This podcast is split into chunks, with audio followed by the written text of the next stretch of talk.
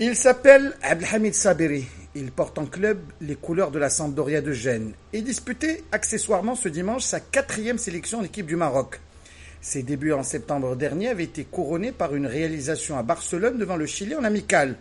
Deux mois plus tard, son entrée en jeu à la 67e minute face à la Belgique a changé la physionomie de ce duel équilibré, jusque-là entre des lions de l'Atlas volontaires et plus ambitieux que devant la Croatie, et des Diables rouges belges dans le doute depuis leur dernière sortie contre le Canada.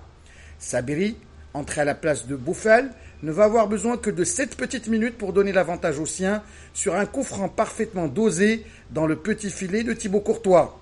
Par la suite, les Marocains allaient tout cadenasser derrière et procéder par contre.